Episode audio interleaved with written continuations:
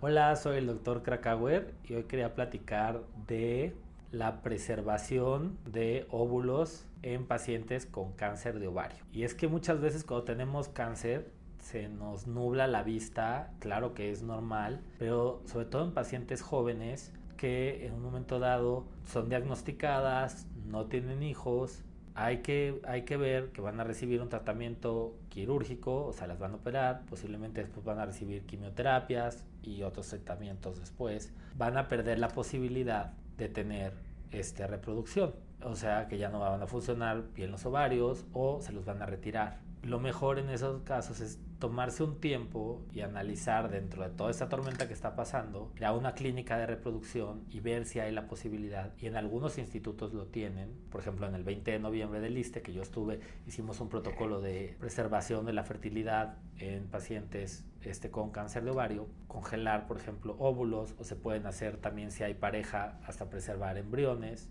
con la finalidad de poder, después de que pase todo, poder tener una familia independientemente de que pues estamos ante el diagnóstico, que es muy difícil, podemos darnos un espacio para eso o si tenemos hijos, están muy jóvenes, están en la adolescencia, que si pasa diagnósticos de cáncer de ovario de pacientes muy jóvenes, podemos ayudarlos, poco empujarlos a que se tomen estas decisiones porque después, después ya es muy tarde, no se puede recuperar el tiempo.